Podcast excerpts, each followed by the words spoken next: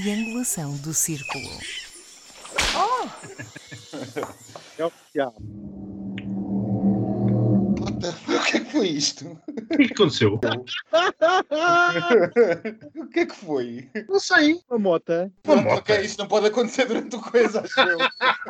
Então, meus amigos, muito- parece que estamos já todos muito bem-vindos à 11 edição da nossa triangulação do Círculo. Portanto, como já vos é sabido, o podcast com a agenda menos escondida de toda a internet. O meu nome é Max Spencer Donner, estou em Faro. Olá, eu sou o Daniel Rocha e estou-vos a falar de Viseu. E eu sou o Miguel Agramonte e estou a falar-vos de Aveiro, cidade onde aconteceu ontem a marcha virtual LGBTI+, forma encontrada para se celebrar o orgulho nestes tempos de pandemia Covid-19. Já deu para perceber lá em casa a quem nos ouve que eu sou o provocador da semana e, portanto, cumpre-me a mim canalizar o que nós hoje vamos conversar aqui no podcast. Começamos com o e-mail do nosso ouvinte Cláudio Silva, que nos disse o seguinte: Olá a todos, gostaria de vos congratular pela iniciativa e pela dedicação ao projeto. É muito interessante, parabéns. Qual é a vossa opinião sobre os eventos que têm ocorrido por todo o mundo em resultado da morte de George Floyd? Pessoalmente não consigo ver nada de positivo nestas manifestações. Desde pilhagens de lojas à destruição de estátuas, não há nada que me leve a acreditar na causa que estas pessoas dizem defender. Acredito sim que estes eventos só vão dar ainda mais força ao racismo. As atitudes e os comportamentos contra as pessoas de raças e etnias diferentes irão tornar-se mais graves, desagradáveis e frequentes. Para terminar, e voltando ao tema das estátuas, estas nunca foram um tema para a nossa convi... nunca foram um problema, peço desculpa, para a nossa convivência enquanto seres humanos e de repente passaram a ser. Já agora, por que não destruir o Coliseu de Roma ou os campos de concentração em Auschwitz? Não têm também estes um simbolismo negativo? Um forte abraço para todos e muito sucesso para o projeto. Obrigado, Cláudio. Miguel, queres começar o comentário sobre isto? Antes de mais nada, não há dúvidas que isto é um tema mais do que atual, é- até é monolítico, porque não há ninguém que não o debata, não é? Não há programa de comentários políticos que não aborde em todo o mundo, e curiosamente ou não, também não somos exceção. Mas vamos lá, eu acredito que aqui há dois assuntos diferentes. Um, o do racismo, que foi despoletado pela execução de George Floyd, que nós já comentámos na semana passada, e outro, o do vandalismo contra estátuas. Já veem que eu tenho classificado por vandalismo estas ações, qual é a minha oposição geral acerca das mesmas. Guardo a explicação para quando estiver a comentar o tema.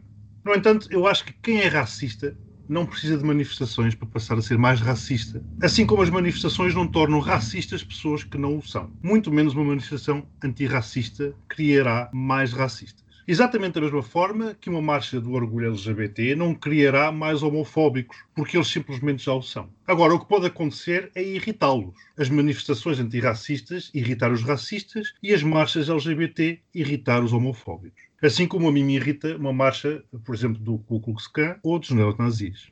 Contudo, concordo que o racismo se tornará cada vez mais forte, mas como uma resistência ao derrubo do mesmo e não como consequência das manifestações. O ponto seguinte é a ligação destas marchas antirracistas ao vandalismo e ser esta a ligação que gera os sentimentos de revolta por pessoas que considerem uma coisa estar ligada à outra. Eu julgo que aí é necessário parar para pensar e perceber que são duas coisas separadas. É o mesmo que dizer que o futebol é culpado pelo hooliganismo, por o gerar. Efetivamente, sem futebol não haveria hooliganismo. Mas o futebol não é responsável por este tipo de manifestações criminosas. E isto é dito por alguém que não gosta de futebol. É claro que acaba por afastar pessoas das próprias marchas, por acharem que não têm nada a ver com aquilo, que não são esses os valores que porque começaram a lutar.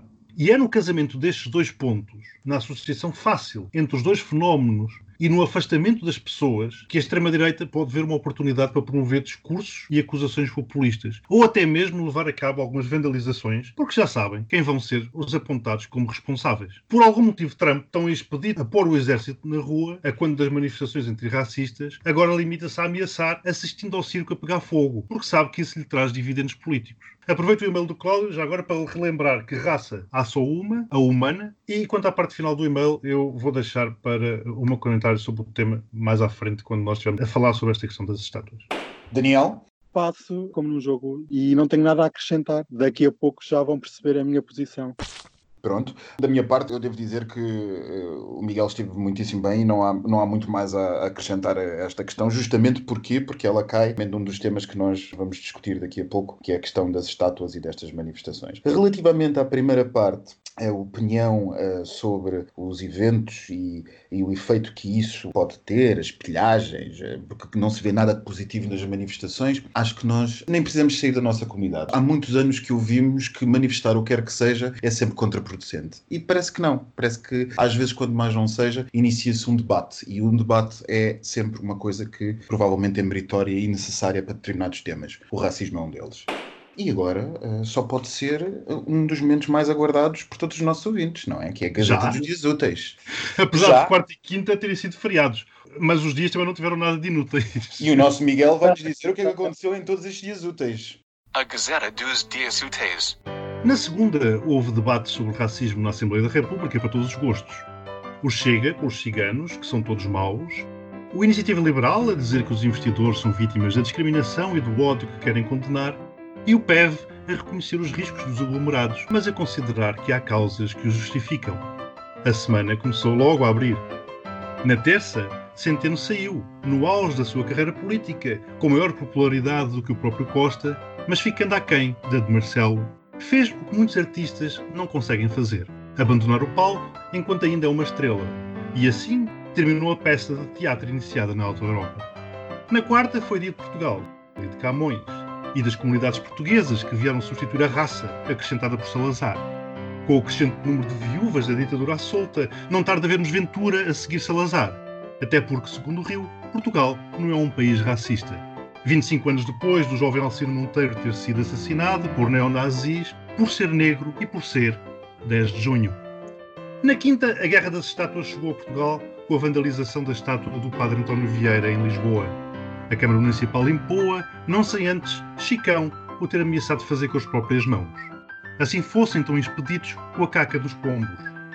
E na sexta aconteceu a Noite de Santo António, com marchas canceladas, casamentos adiados e fogareiros proibidos, as sardinhas desconfinaram-se a sério em Monsanto.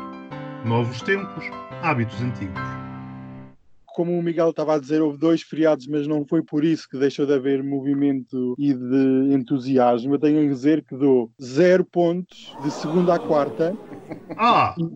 E, e 12 pontos para as sardinhas. Eu comi, estavam boas. Mas foste a Monsanto comer uma sardinha?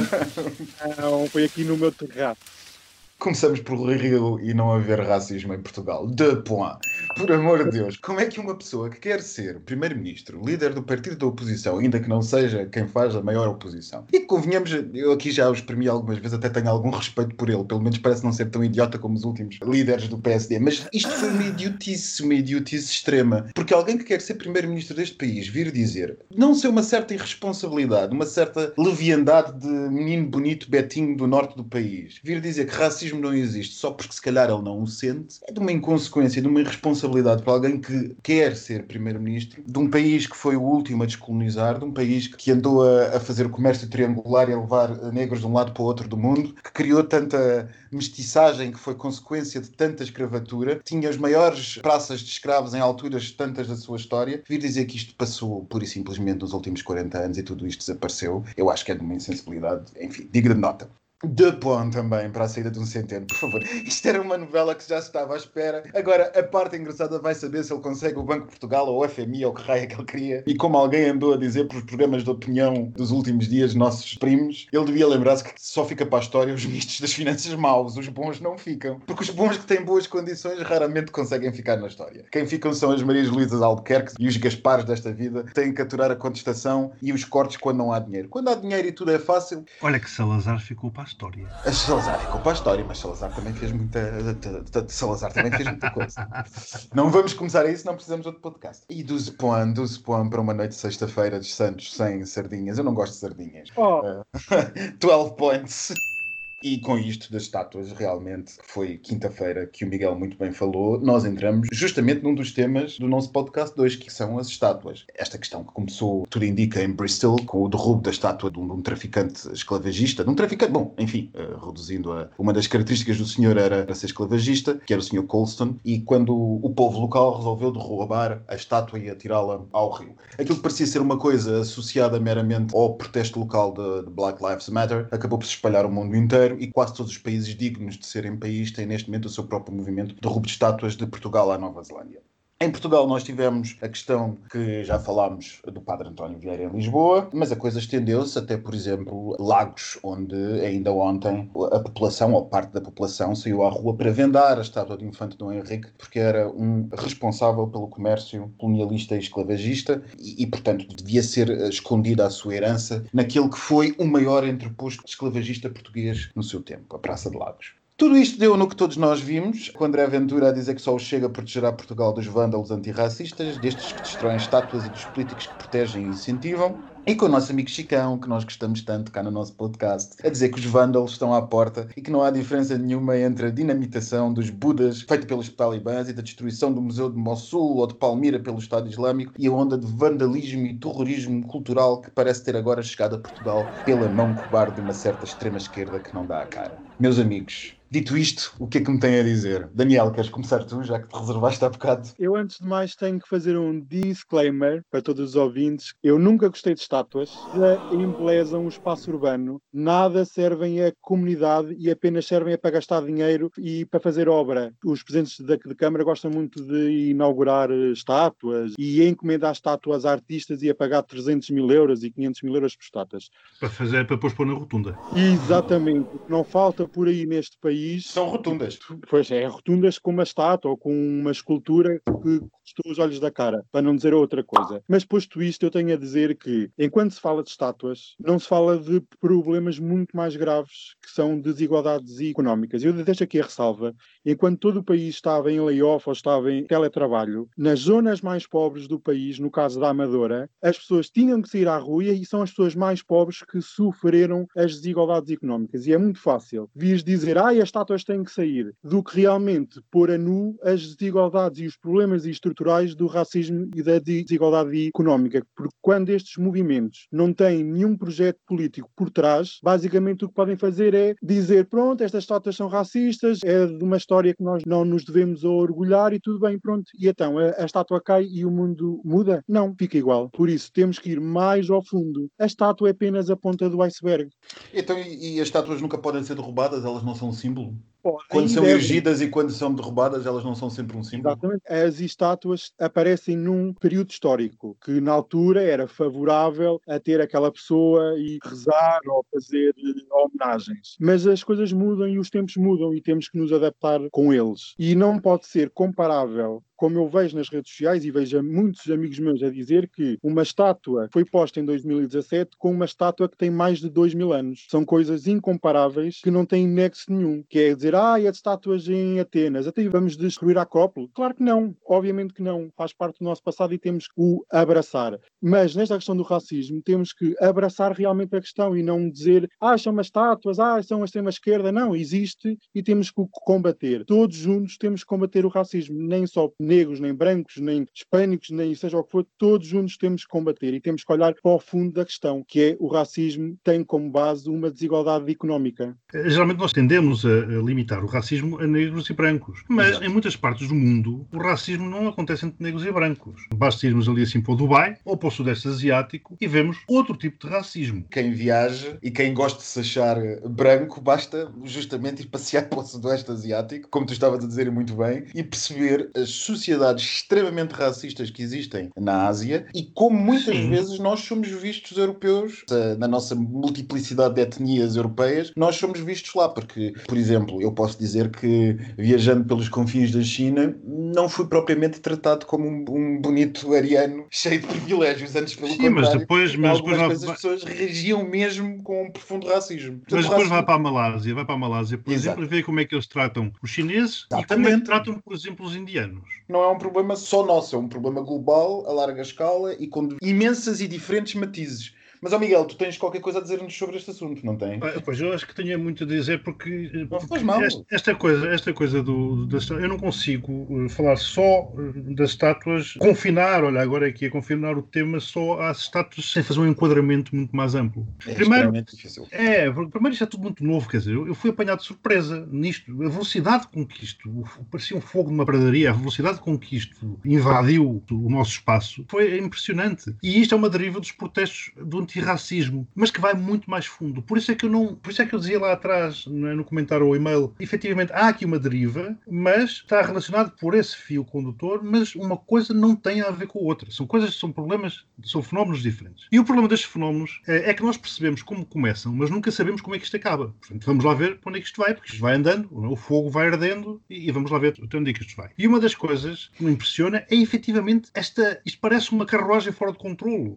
É roda livre, isto vai, vai por aí fora. Cada vez mais rápida cada vez mais rápida. É? Cada vez mais rápida. É fascinante mesmo. E isto é uma meada. Isto parece um prato de esparguete que nós vamos tirando, vamos puxando e aquilo vai, vai vindo tudo atrás. É, é, é impressionante. E portanto, tudo isto começa, como tu bem disseste, Max, pelo apiamento de uma estátua em Bristol, no passado dia 7, e era por ser uma estátua de um marcador de escravos, como tu bem disseste, também uma das suas características. E este é o ponto de ligação a partir do qual a tal rápida evolução e global, tal como os protestos antirracistas, portanto, seguindo o fio condutor da opressão. Foi por aí que o fogo se propagou. A partir de todos aqueles que lucraram e que lucram, mas a isso já lá vou, com a escravatura, saltou-se para todos aqueles que oprimiram outros povos.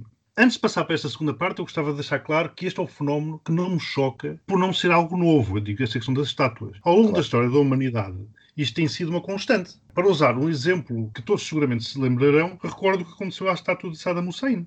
Portanto, uma estátua serve para homenagear, para exaltar determinada pessoa. Se a partir de determinado momento, por alteração dos valores de uma sociedade, aquela pessoa deixou de ser considerada um herói para passar a representar o oposto, é normal que seja a piada. Isso a mim não me choca. Imaginam o que é que seria mantermos estátuas de Hitler na Alemanha ou de Salazar em Portugal, apesar de acreditar que muitos assim o desejariam, tal como muitos desejarão a continuação das estátuas dos marcadores de escravos por serem exatamente racistas. Portanto, eu concordo com o apiar das estátuas de pessoas que são ofensivas para muitos dos que com elas se cruzam. Imaginemos uma vez mais o que seria para nós, LGBTs, termos de nos cruzar todos os dias com uma estátua de alguém que ganhou a vida e notoriedade por explorar pessoas pelo facto de estas serem LGBTs. Eu continuo a dizer que o exercício de nós nos colocarmos nos pés dos outros deveria ser sempre muito mais fácil para nós, porque basta fazer este tipo de paralelismo. Agora, a grande diferença entre os exemplos que dei e o que se passa atualmente é que o derrubar das estátuas acontece com revoluções, não quando alguns vândalos o decidem. E depois há outras alternativas, para além de atirar para o rio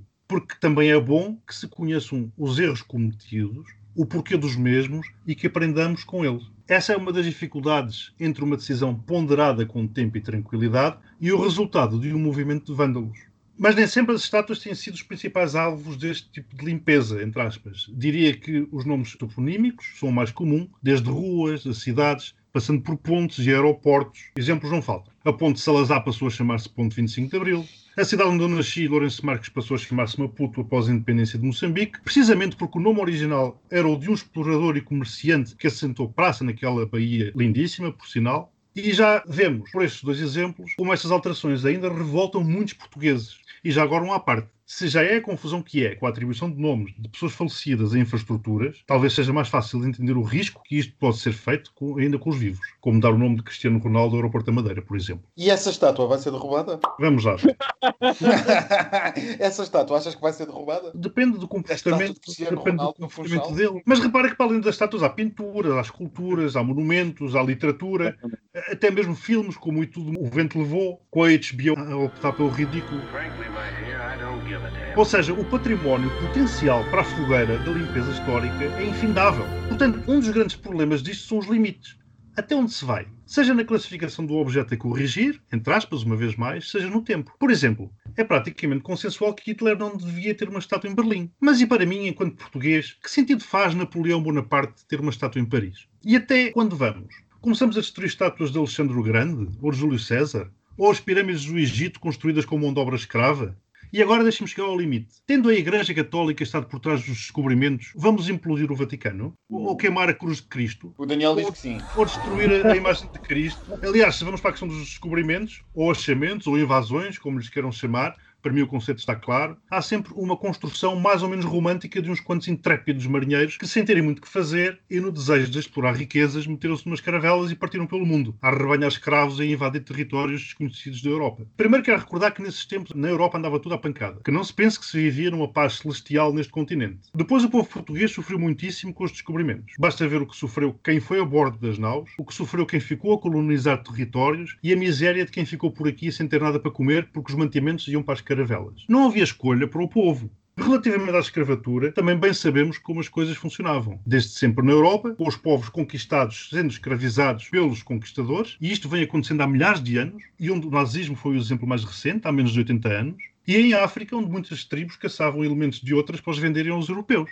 Para me ficar por exemplos muito simples, nos dizem mais respeito a nós, ocidentais. Eu não quero justificar absolutamente nada, apenas quero colocar as coisas em perspectiva. Porque por vezes nós temos a tendência de vermos apenas um dos lados da questão e esta tem dezenas de perspectivas e é bom que as tenhamos todas em consideração. Se quisermos discutir seriamente um assunto tão complexo como este. E seguramente estão a faltar-me algumas o apagar ou reescrever da história dá sempre mau resultado. Até porque a história temos geralmente a versão dos vencedores. Não podemos avaliar a história à luz dos valores atuais. Primeiro, porque aqueles valores eram os vigentes na altura, por muito errados que nos possam parecer hoje, e depois, porque tudo evoluiu. Eu, apesar de ser português, não tenho nada a ver com o que fizeram os portugueses, sei lá há quantos anos. Uma coisa é certa, o passado aconteceu e é imutável. Portanto, resta-nos aprender com ele e seguir em frente e tentar evitar cometer os mesmos erros. E é aqui que faço, para terminar já agora esta longa exposição, a ligação com o que disse lá atrás. A escravatura não acabou. Quantas pessoas estão a ser, neste momento, escravizadas no Bangladesh, no Paquistão ou na China para fabricarem baratinhas as roupas ou os telemóveis que os manifestantes de todas estas questões usam. Se Ora, já não é possível alterar a escravidão do passado, por que não combater a escravidão do presente? É que se assim não acontecer, todos nós, hoje, arriscamos-nos a ser coniventes com a escravatura atual e sermos acusados pelos cidadãos dos próximos séculos de não termos feito nada, da mesma forma que hoje acusamos os do passado. E é aqui que os extremos se tocam, porque uns querem manter e perpetuar as estátuas e os valores opressores do passado, e outros são coniventes com muitos dos regimes opressores do presente para terem as coisas baratinhas.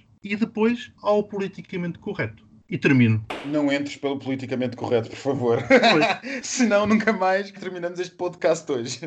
Eu, este assunto é um bocado o que tu dizes. Não me vou prolongar muito, que é para não perdermos o nosso tempo do nosso podcast. É verdade que já não prestamos assim tanta atenção a isso, mas já, já nos estamos a, a alongar. pelo tempo tomado. Não, ora, é essa foi tudo, é foi tudo perfeitamente, foi tudo perfeitamente eh, interessante e perfeitamente assertivo isto é um tema extremamente complexo mesmo e extremamente complicado. E antes de mais, é realmente o que tu dizes. Quem negligenciar uma das mil perspectivas que este assunto pode ter está a ser, quanto mais não seja, desonesto intelectualmente. A questão não é fácil, a questão não é, não tem resposta fácil e achar que isto pode ser uma coisa manicaísta de sim ou não, correto ou errado, é desde logo uh, contraproducente. Agora, eu não posso deixar de. Mas desculpa, Max, mas a solução é porque é sempre a velha história. Populistas, os, os fascistas, não é? Portanto, quem embarca por esse tipo de soluções aparece aparece sempre com soluções simples, Era justamente é? isso que eu Mono, ia monossilábicas para problemas complexos. É Sempre. justamente isso que eu ia dizer. É que dá uma sensação que a realidade está a acelerar a uma velocidade absolutamente notável. Que o fogo realmente vai pela pradaria cada vez mais rápido. Que é praticamente impossível controlar o fio condutor da realidade e de tudo que se vai desenvolvendo na, na política mundial nos últimos meses. E que aquelas pessoas que insistem em pensar na complexidade de um assunto, ponderar e tentar perceber o que é que pode-se querer dizer, isto ou aquilo, esta ou aquela posição, estão a ser engolidas por gritos. Gritos ou de um lado ou gritos ou de um outro. E não nos é objetivamente fácil discutir este assunto, porque neste momento nós temos manicaístas à nossa volta, nós estamos rodeados de manicaístas para não lhes chamar idiotas.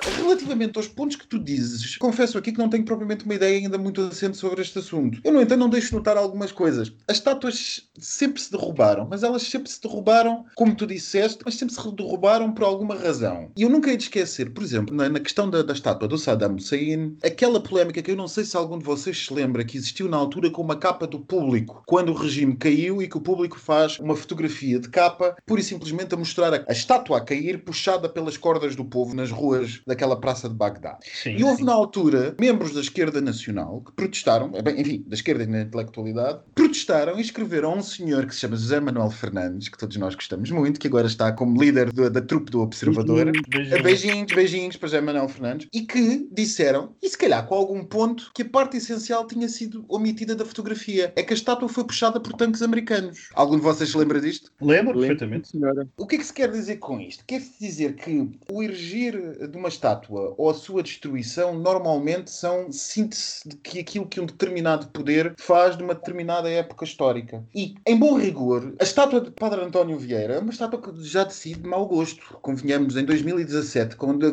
duas ou três criancinhas à volta e mais uma cruz erigida, como se nós estivéssemos a falar de uma estátua feita praticamente na altura em que o Padre António Vieira estava vivo, foi por si altamente duvidável do ponto de vista estético e até de mérito. Mas quando derrubamos estátuas, eu não vou ao ponto de achar que estamos a tentar reescrever a história, se calhar até estamos a lançar o debate histórico. E também não vou ao ponto, como dizem algumas pessoas, de achar que derrubar estátuas é o mesmo que queimar livros e, portanto, é uma grossíssima indelicadeza e falta de sofisticação intelectual. O que digo é que, se calhar, numa democracia como a portuguesa, seria interessante que as pessoas não adotassem a ação direta e que não fossem cada uma por si resolver o que é que devem resolver as estátuas e derrubar o que entendem derrubar, sobre pena da manhã, eu e vocês os dois íamos derrubar a estátua do, do, do Cristiano Ronaldo ao Funchal. Exatamente. Só porque nos apetece. Portanto, é bom que as estátuas sejam símbolo de uma determinada união em volta de um determinado conceito sobre o que é que determinada pessoa, pessoa ou facto terá sido. E não apenas esta guerra manicaísta sobre o que é que aconteceu ou não aconteceu. Mas para isso as pessoas precisam ter tempo para pensar. Exatamente. Ou, ou melhor, não, é, não é tempo para pensar, é vontade de pensar. Voltamos ao início e do que eu estava a dizer, que é justamente isso. Neste momento parece impossível. Sim, sim.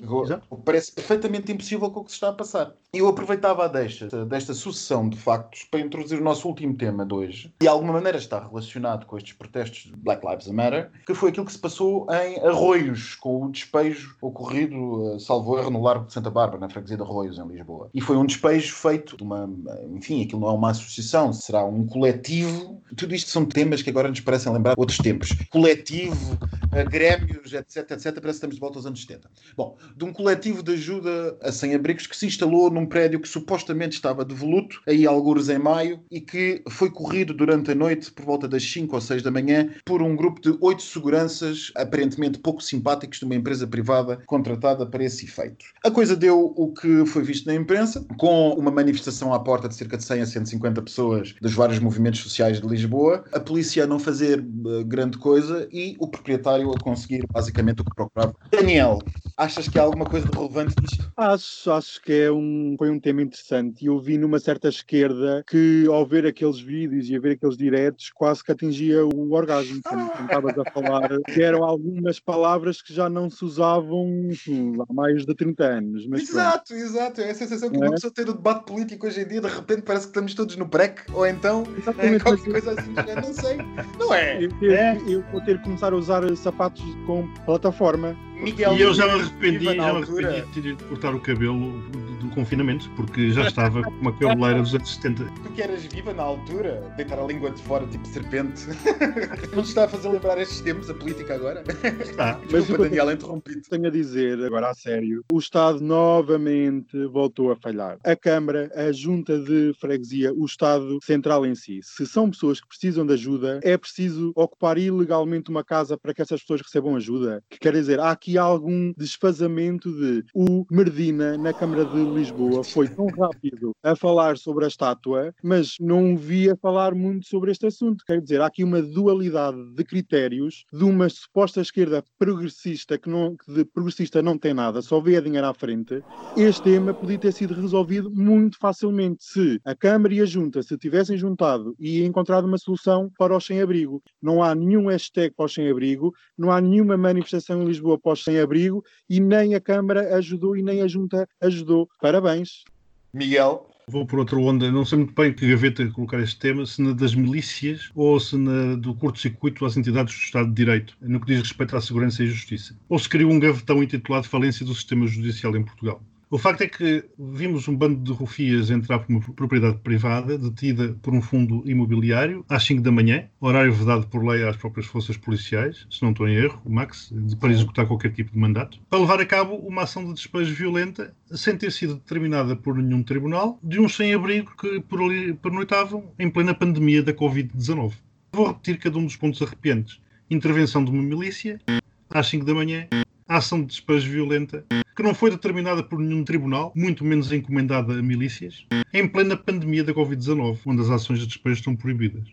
Assim, de repente, cinco crimes. Portanto, a sensação com que fico é que os senhores proprietários do tal imóvel, achando-se acima da lei, se calhar por acharem que a justiça tarda e eles têm pressa, ou que esta dá direitos a quem eles acham que não têm, resolvem passar a ação e contratar os tais rufias para despacharem rapidamente aquilo que eles acham justo. Dizem que a ocupação do edifício era ilegal, muito bem, mas uma ilegalidade não se combate e muito menos se corrige com outra ilegalidade. Senão abre-se uma caixa de Pandora voltamos ao olho por olho e se hoje o povo já diz que a justiça é branda para quem tem dinheiro, então imagine-se se esta só acontecer para quem tiver dinheiro para pagar pela execução dos acórdãos, entre aspas. É só isto.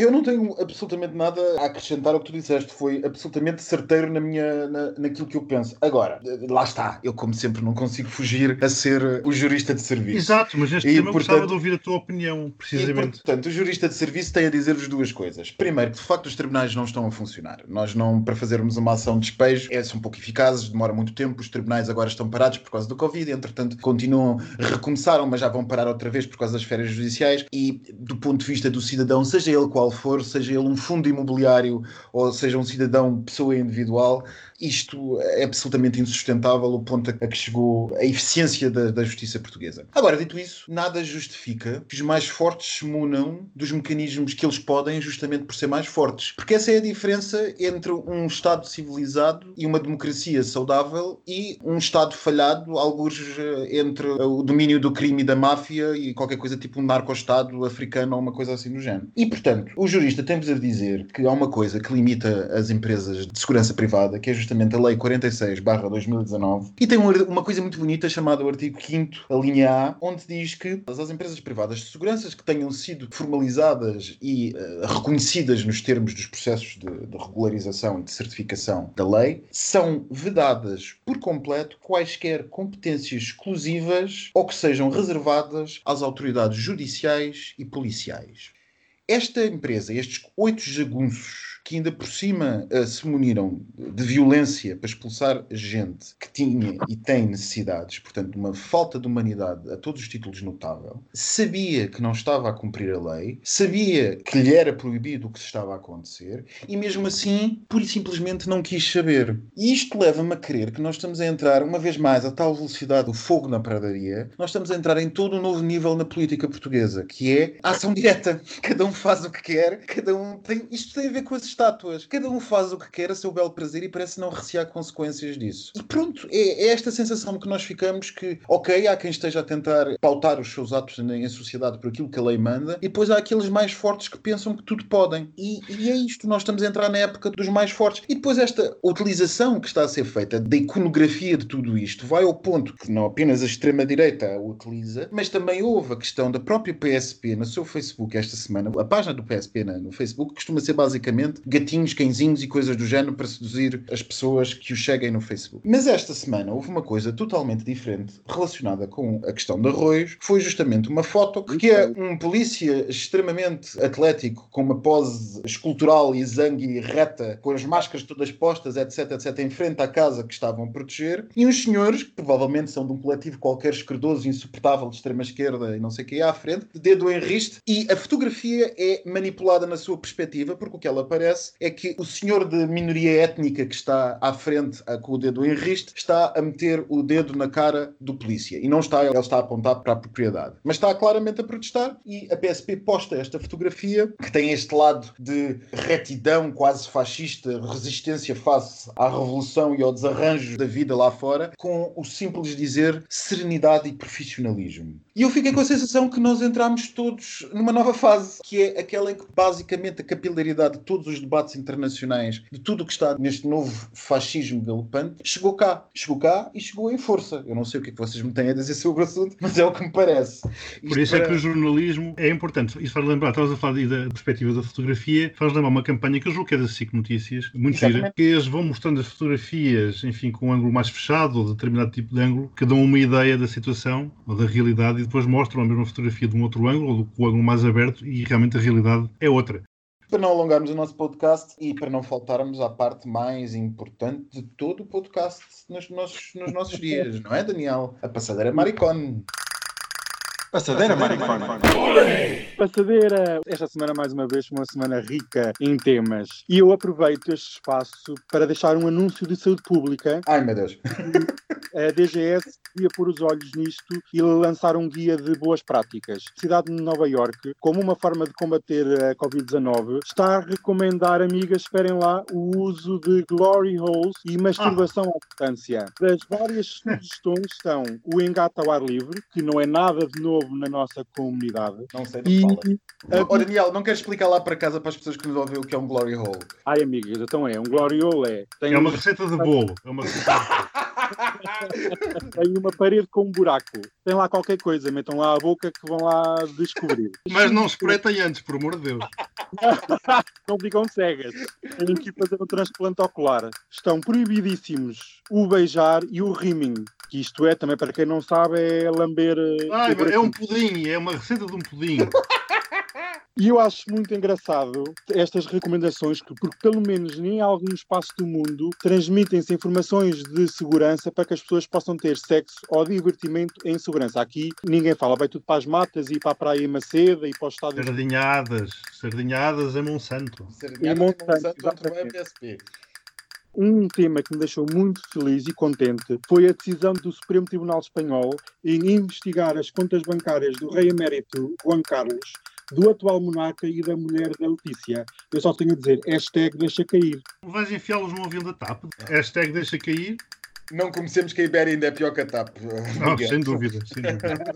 Deixo aqui este espaço para dedicar uma música do José Cid, Um Grande Amor, ao Fio Derzinho Goodbye, para o Mário Centeno, nosso querido amigo. Um adeus e um até já. Não sei se é até já ou se é um adeus para sempre, mas olha, vamos ver.